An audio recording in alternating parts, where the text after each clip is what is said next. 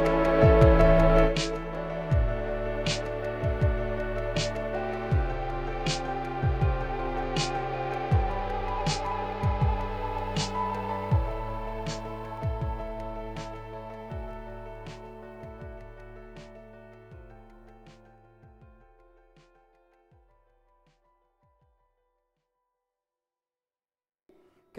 convidar você a abrir a sua Bíblia comigo no livro de 1 Tessalonicenses, capítulo 1.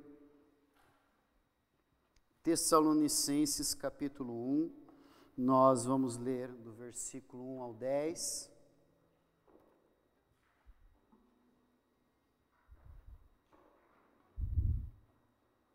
Irmãos, já ouviu aquele ditado: quem sabe faz ao vivo? A gente está aprendendo, mas glória a Deus que os nossos irmãos aí têm a cada dia aprimorado e cada dia tem solucionado mais rapidamente os probleminhas que acontecem aí é, durante as nossas transmissões. Um dia a internet, outro dia a chuva que cai, mas a gente permanece. Vamos ler então 1 Tessalonicenses capítulo 1, verso 1 a 10 diz assim: Paulo, Silvano e Timóteo, a igreja dos Tessalonicenses, em Deus Pai e no Senhor Jesus Cristo, que a graça e a paz estejam com vocês. Sempre damos graças a Deus por todos vocês, fazendo menção de vocês em nossas orações e sem cessar lembrando-nos diante de, do nosso Deus e Pai da operosidade da fé que vocês têm, da dedicação do amor de vocês e da firmeza da esperança que têm em nosso Senhor Jesus Cristo. Sabemos, irmãos amados por Deus, que Ele os escolheu, porque o nosso Evangelho não chegou a vocês somente em palavras, mas também em poder no Espírito Santo e em plena convicção. E vocês sabem muito bem qual foi o nosso modo de agir entre vocês, para o próprio bem de vocês. E vocês se tornaram nossos imitadores e do Senhor, recebendo a palavra com alegria que vem do Espírito Santo, apesar dos muitos sofrimentos. Assim vocês se tornaram modelo para todos os crentes na Macedônia e na Acaia, porque a partir de vocês a palavra do Senhor repercutiu, não só na Macedônia e na Acaia, mas a fé que vocês têm em Deus repercutiu em todos os lugares, a ponto de não termos necessidade de dizer mais nada a respeito disso. Porque no que se refere a nós, as pessoas desses lugares falam sobre como foi a nossa chegada no meio de vocês e como, deixando os ídolos, vocês se converteram a Deus para servir o Deus vivo e verdadeiro, para aguardar dos céus o seu Filho, a quem ele ressuscitou dentre os mortos, a saber, Jesus que nos livra da ira vindoura. Amém? Pai, muito obrigado pela tua palavra, obrigado por nós podermos compartilharmos desta tua palavra poderosa em nossas vidas, aqui nesse lugar. Que a tua vontade, o teu querer prevaleça sobre todas as coisas. Repreendemos qualquer ação das trevas e declaramos, Senhor Jesus, a tua bondade, a tua atuação, ó Senhor, sobre os nossos corações nessa noite. Que em tudo o teu nome seja glorificado nesse lugar e que possamos te ouvir. Ó Deus, que possamos ser tocados pelo teu Espírito e, acima de tudo, que possamos bendizer o teu nome nesse lugar. É isso que nós oramos e agradecemos em nome do Senhor Jesus. Amém. Amém. Amém? O título da mensagem dessa noite é Eu Decidi. Você já parou para pensar que uma decisão em tua vida, ela pode marcar não só a sua vida, mas a vida dos seus descendentes? Eu sou fruto da decisão dos meus avós. Eles foram a primeira geração em que eles aceitaram Jesus. E meus pais aceitaram Jesus. E eu e meu irmão depois aceitamos Jesus. A decisão deles, a decisão do meu avô, lá em sei lá que ano que era aquilo, mas faz, faz muito tempo, a decisão dele me alcançou e me alcança até hoje. Eu e você decidirmos pelas coisas certas podem abençoar as nossas gerações, podem trazer bênçãos, riquezas. E eu não estou falando de riquezas materiais, mas eu estou falando de riqueza de espírito, de nós compreendermos aquilo que está no coração de Deus para nós. E Deus tem grandes coisas, Deus tem ah, grandes maravilhas para realizar em nosso coração. Eu creio nisso, eu tenho vivido isso. E o texto que nós lemos foi de uma igreja que, em um período muito curto, uma igreja não, uma cidade, Tessalônica, em um período muito curto, o apóstolo Paulo, Silas e Timóteo pregaram o evangelho por três semanas. E nessas três semanas, vidas foram alcançadas, foram transformadas. E ali nasceu uma igreja forte, uma igreja apaixonada, uma igreja voltada ao coração do Senhor. No versículo 1, nós vemos ali eles, os fundadores da igreja, escrevendo uma carta Paulo, Silvano e Timóteo. Silvano é o nome completo, vamos assim dizer, de Silas, que é mencionado em Atos capítulo 17, conta esse período onde esses três irmãos estiveram ali anunciando o nome de Jesus naquela cidade. E queridos, essas três semanas fizeram com que aquelas pessoas tomassem decisões firmes e fortes que mudaram as suas vidas, mudaram a história daquela cidade.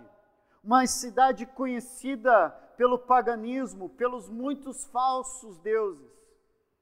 Uma cidade conhecida pela promiscuidade, mas que agora havia um povo apaixonado, havia um povo dedicado ao Senhor.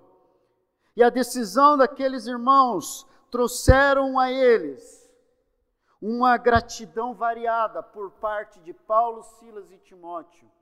E queridos, nós vemos esses irmãos enchendo a bola dessa igreja e dizendo que essa igreja, eles agiam de uma maneira em que a sua fé, ela era transmitida de uma maneira oporosidade de fé. Pastor, o que é oporosidade de fé? É dedicação, é, é uma crescente. A fé ela vai crescendo. Eles notavam isso nessa igreja. E queridos, nós aqui na nossa igreja estamos completando 63 anos e que a nossa fé ela seja operosa da mesma maneira como ela foi na igreja de Tessalônica, ela venha ser na minha e na sua vida. Posso ouvir um amém por isso? Que eu e você venhamos compreender que a nossa fé ela precisa crescer, ela precisa evoluir, ela precisa amadurecer. Ali ele também fala no, no versículo 3 da dedicação do amor desses irmãos. Eles eram dedicados em amar uns aos outros, eles eram dedicados em amar a Deus. Nós vivemos dias onde nós somos ensinados a, a se ele não quer saber de mim, eu também não quero saber dele, e eu vivo a minha vida. Eu no meu cantinho, você no seu. Essa música já foi cantada aqui nessa igreja, infelizmente. Mas uma vida cristã, uma vida cheia do Senhor, uma vida cheia do Espírito Santo agindo em nossas vidas, nós precisamos nos dedicar em amor uns pelos outros. Nós precisamos olhar quem está à nossa volta, sentado nessas cadeiras. Em breve, dentro em breve, os bancos vão voltar aqui. e a gente vai poder sentar mais juntinho de novo. Mas a gente vai compreender que precisamos nos dedicar em amor uns aos outros. Há um outro elogio desses irmãos, dos fundadores dessa igreja. E ele fala que esses irmãos, eles tinham firmeza da esperança. Irmãos, resumindo o que é esperança, esperança é a fé que nunca morre. A esperança é aquilo que eu guardo em meu coração, de algo que eu espero que um dia aconteça na minha vida ou na vida de alguém. Amém? E essa igreja, eles eram firmes na esperança. Querido, em que você tem esperado? Em que você tem se firmado? Em nome do Senhor Jesus, que você venha decidir por viver as coisas de Deus e que você venha experimentar em sua vida a oper, operosidade da fé, a dedicação do amor e a, firmeza, e a firmeza da esperança. Nessa igreja, a fé trabalhava, o amor labutava e a esperança resistia pacientemente.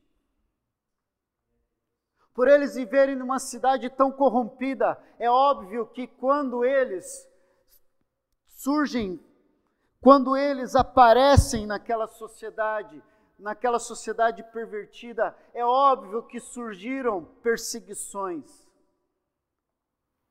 É óbvio que surgiram dificuldades. Irmãos, a vida cristã não é um mar de rosas. Nós enfrentaremos dificuldades, nós enfrentaremos dias difíceis, mas nós precisamos estar firmes na esperança de que o melhor de Deus está por vir sobre a minha e sobre a tua vida. Durante 63 anos teve dias difíceis aqui nesse lugar. Teve dias em que alguns pensaram que essas portas seriam fechadas. Mas eu louvo a Deus porque houve, irmãos, Houve pessoas que tiveram a sua firmeza na esperança de que quem na esperança e certeza de que quem abriu essa porta não foram homens, não foram vontades de pessoas religiosas, mas foi sim o Senhor que abriu essa porta. Foi o nosso Senhor Jesus que abriu e manteve essa porta aberta até hoje, e por isso nós dizemos Ebenezer, até aqui nos ajudou o Senhor. E por isso nós confiamos e esperamos e declaramos que jamais essas portas se fecharão até a volta de Jesus. A Bíblia diz que as portas do inferno não prevalecerão contra a igreja, e eu trago isso para nós, para a nossa igreja, e eu quero dizer que jamais as portas do inferno vão prevalecer contra esse lugar, contra a minha a sua vida. Vamos avançar Vamos experimentar o melhor de Deus em nome de Jesus. No versículo 4, ali fala: Sabemos, irmãos amados por Deus, que Ele os escolheu.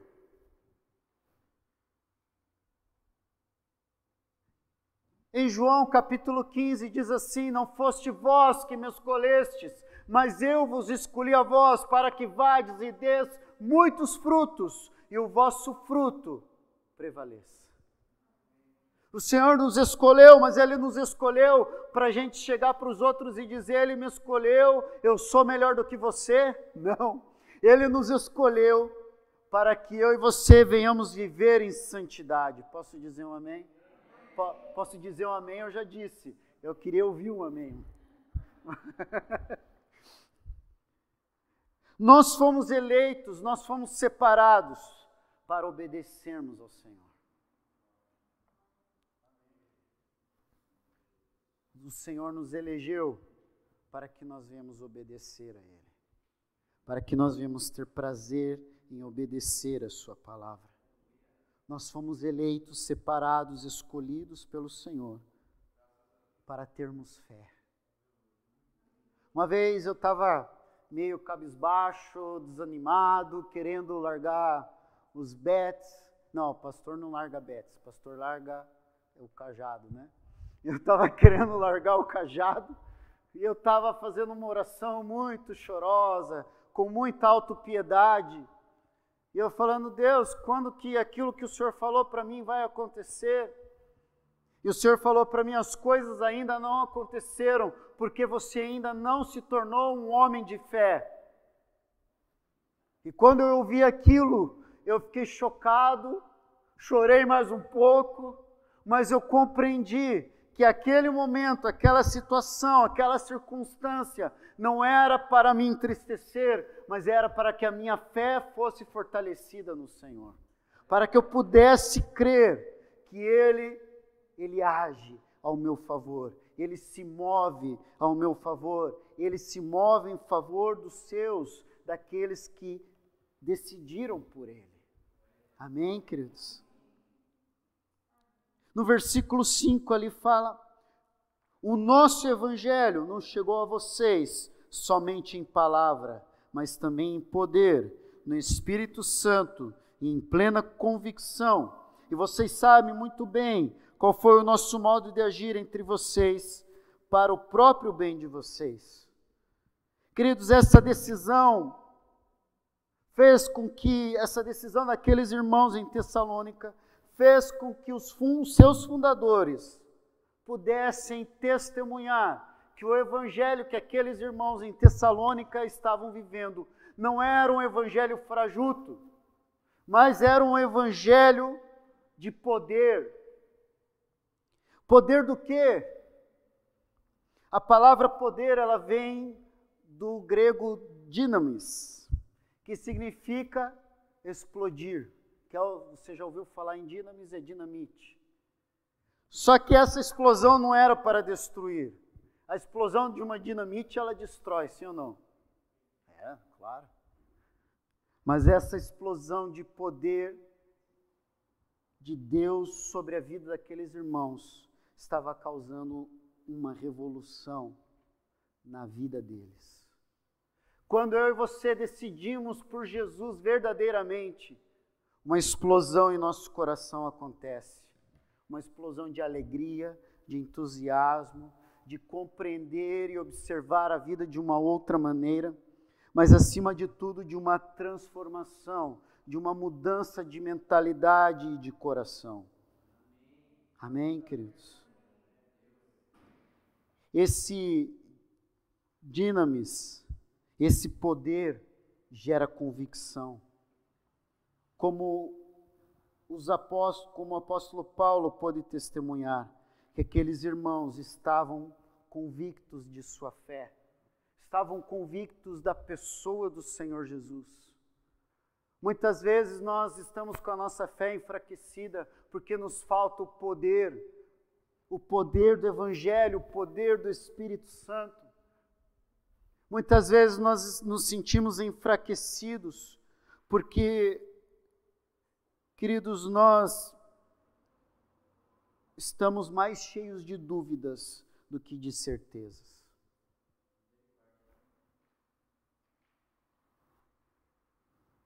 Mas, meus queridos, se nós estamos experimentando um evangelho de poder, nós seremos pessoas cheias de convicção, de alegria, de entusiasmo mesmo em dias como esses, mesmo em dias em que nós não temos mais certeza de nada. Porque, queridos,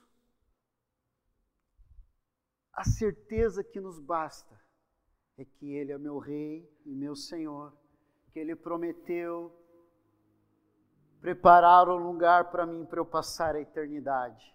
Esses dias eu falei isso com alguém, o cara riu da minha cara e falou assim: Pô, você acredita nessas histórias da carochinha? Eu falei, para você pode ser, mas para mim é a maior certeza que eu tenho na minha vida.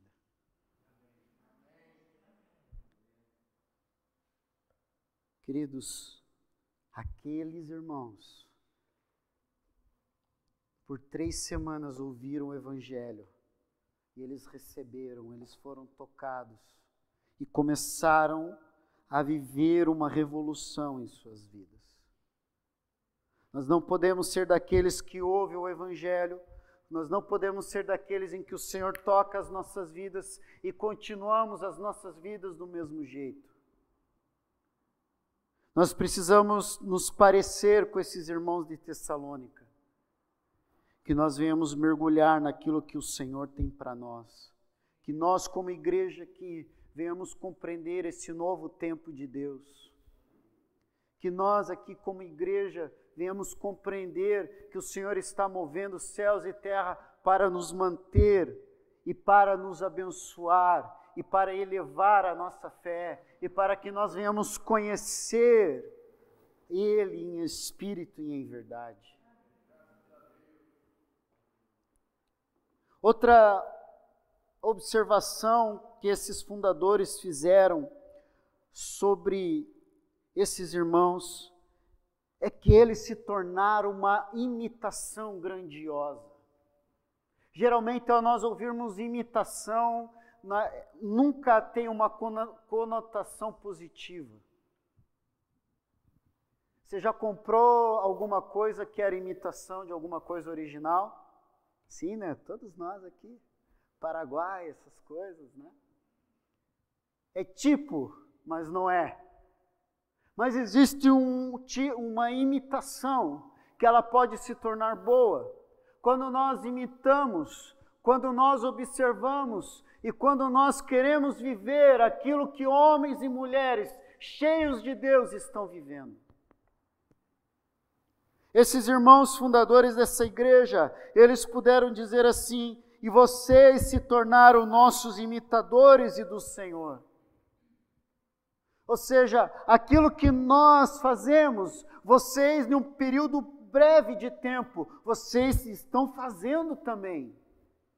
Ou seja, o mesmo Espírito que estava se movendo em Paulo, estava se movendo na vida desses irmãos.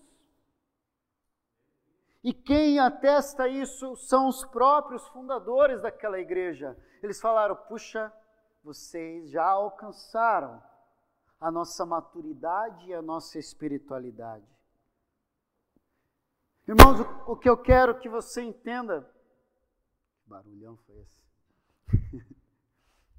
é que a vida cristã, ela não é pautada por fases. Ah, eu passei dessa fase, eu vou para outra. Mas é o quanto eu permito o Senhor transformar quem um dia eu fui.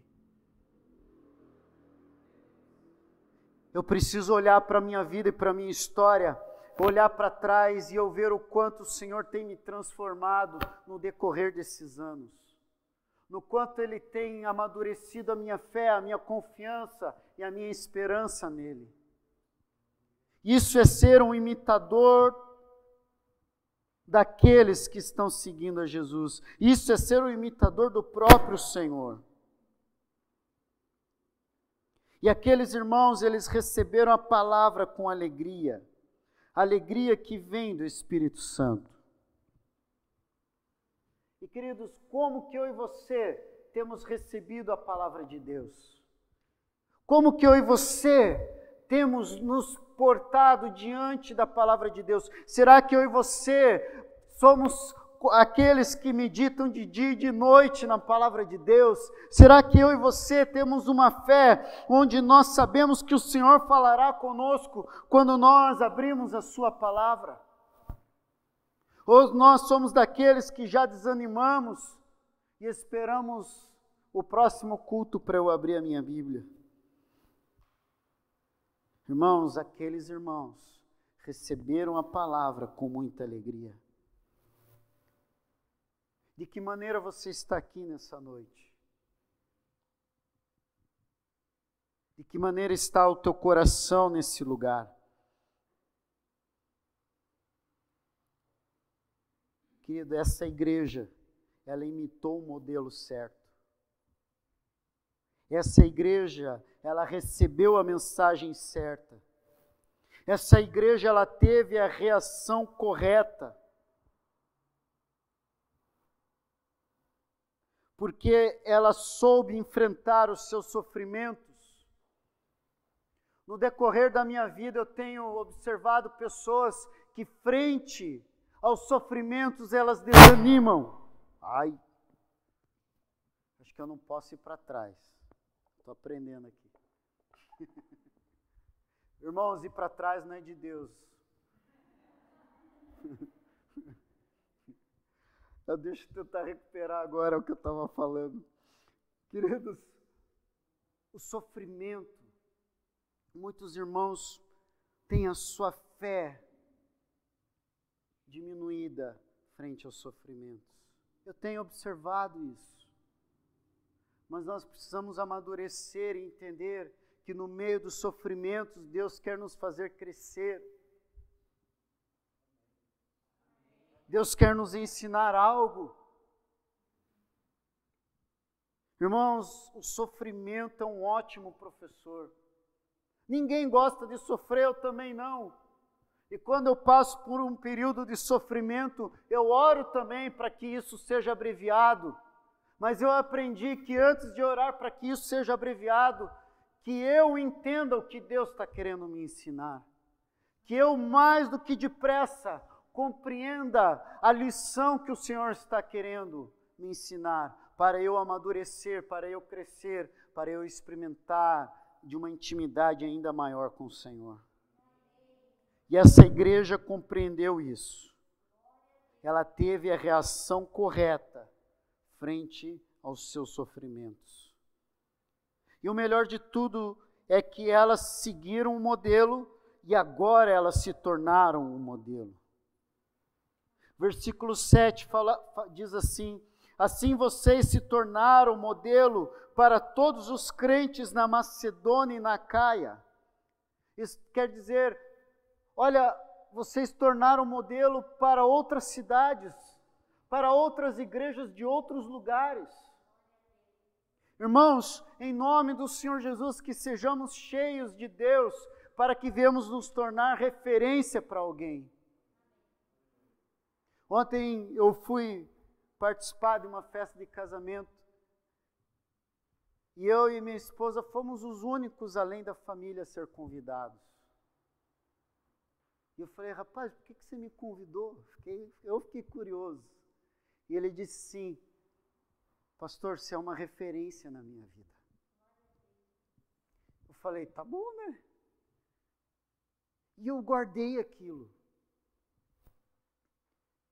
E eu entendi que eu e você, irmãos, precisamos nos tornar referências para pessoas nesse tempo precisamos ser uma referência de lucidez, porque esse mundo está doido, tal tá não está? Eu tenho brincado aqui na igreja que nós vivemos tempos onde o poste está fazendo xixi no cachorro. As coisas estão invertidas.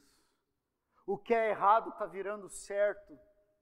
E nós precisamos continuar a sermos uma referência de sobriedade, de comprometimento e de retidão em relação à palavra. Posso ouvir um amém por isso? E nós, como igreja, em nome de Jesus, nós aqui possamos fazer isso. Eu li uma frase semana passada que eu guardei no meu coração. E essa frase dizia assim: vá para a igreja mais próxima da Bíblia que você conhece. Irmãos, existem igrejas, variadas igrejas, eu não quero falar dos outros, mas eu quero, em nome de Jesus, dizer que louvado seja o Senhor, que poucas vezes, nesses todos os anos que eu estou aqui, eu vi loucuras de pessoas dizendo coisas que não estavam na palavra. Já teve sim, mas poucas vezes. E nós precisamos nos alegrar na palavra. Nós precisamos nos tornar modelo para as pessoas. Amém, queridos? Outra lição que essa igreja passou para os seus fundadores é que eles estavam exercendo uma influência esperançosa. Versículo 8 e 9, ali fala que a palavra, aquilo que estava acontecendo naquela igreja, estava repercutindo em outros lugares. E a fé que eles tinham em Deus repercutiu de uma maneira a tocar o coração dessas pessoas. E a fama deles estava grande. Irmãos, eu quero trazer um relato bíblico do profeta Eliseu. Ele, no seu ministério profético, ele sempre passava por uma cidade chamada Sunem. E de tanto ele passar por ali, uma mulher de posses, rica mesmo, ela virou para o seu marido ela disse assim: Vejo que esse homem que sempre passa por aqui é um santo homem de Deus. E por ele ser santo, isso aqui é a minha, meu acréscimo, tá? E por ele ser santo, ser esse homem cheio de Deus, vamos construir um quarto. Vamos preparar uma cama, uma mesa, uma cadeira e um candelabro, para que todas as vezes que ele passar por aqui, ele não passe, mas ele durma aqui. E assim foi feito. Eu quero que você entenda que um quarto, uma cama, uma mesa, uma cadeira, um candelabro era algo top das galáxias naquele tempo. E assim foi feito, porque aquela mulher de Sunem olhava para o profeta Eliseu e reconhecia que aquele homem era cheio de Deus.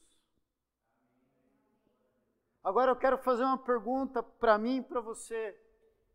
Será que as pessoas, ao nos olharem, estão vendo que nós estamos cheios dele? Será que as pessoas, ao nos conhecerem, elas querem nos manter perto delas ou elas fogem de nós?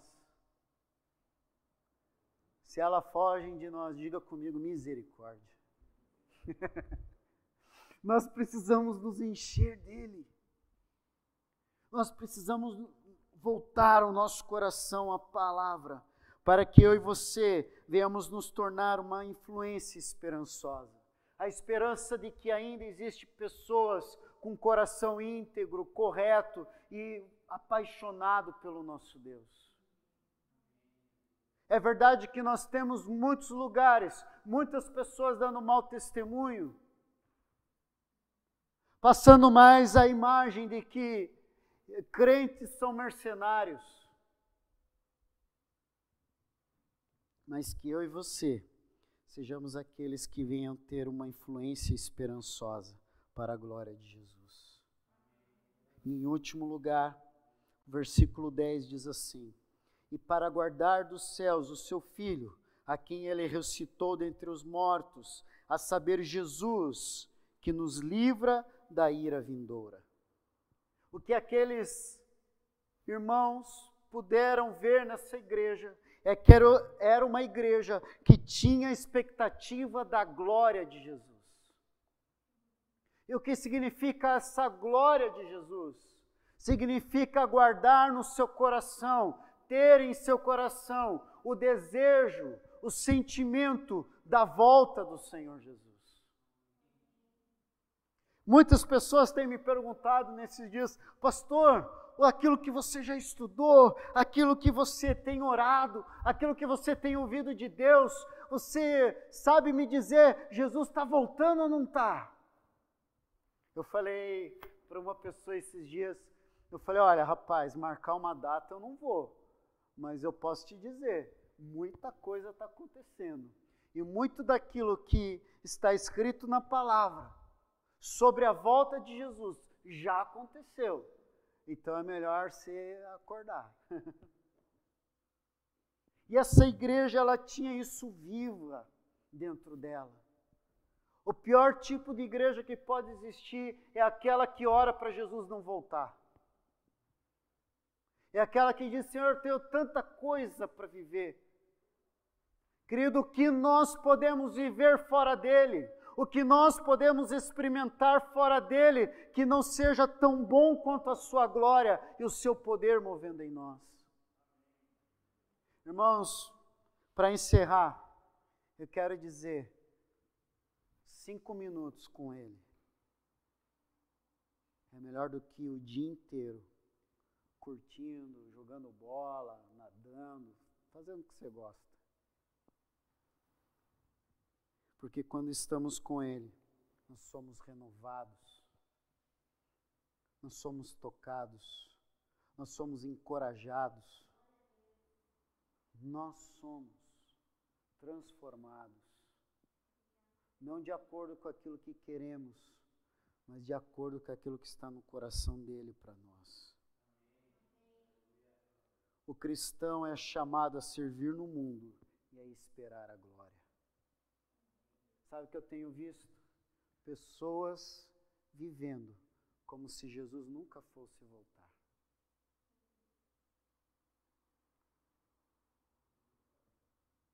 Eu quero que você me entenda, você que nos visita principalmente. Não é para colocar medo em teu coração, mas é para que você entenda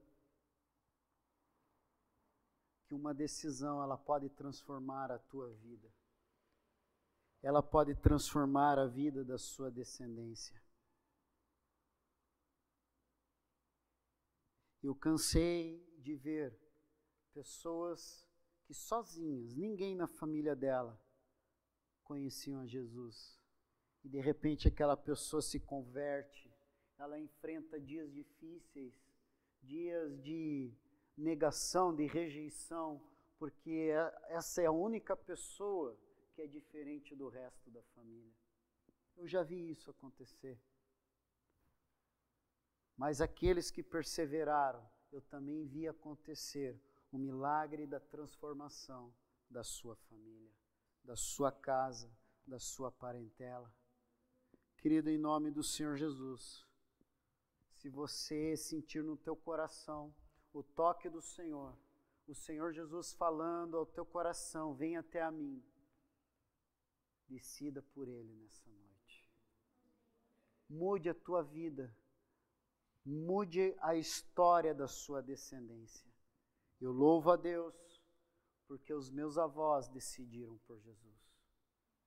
O meu avô paterno, já falecido, meu avô Nelson, ninguém sabia de Jesus na casa dele.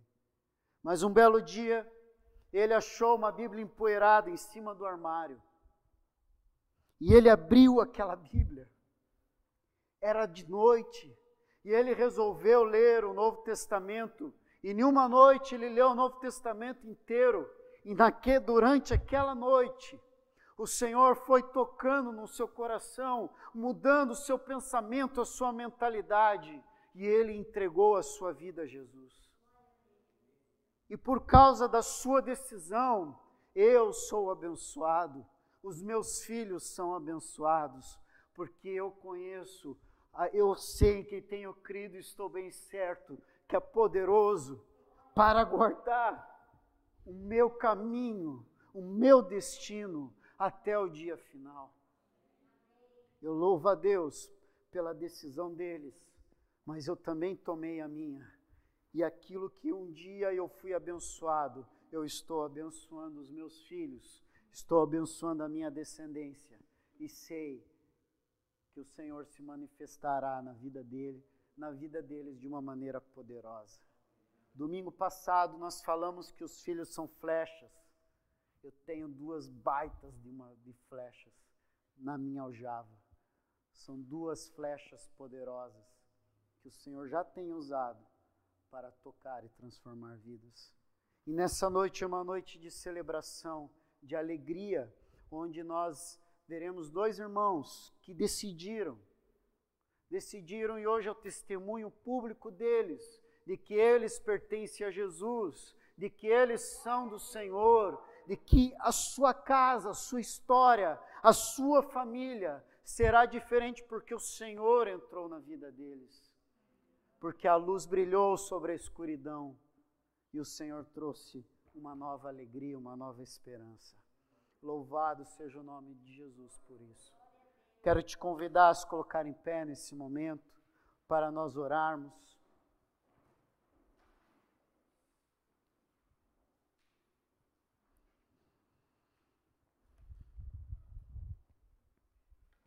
Faz tempo que eu decidi, mas é uma decisão viva que eu renovo em meu coração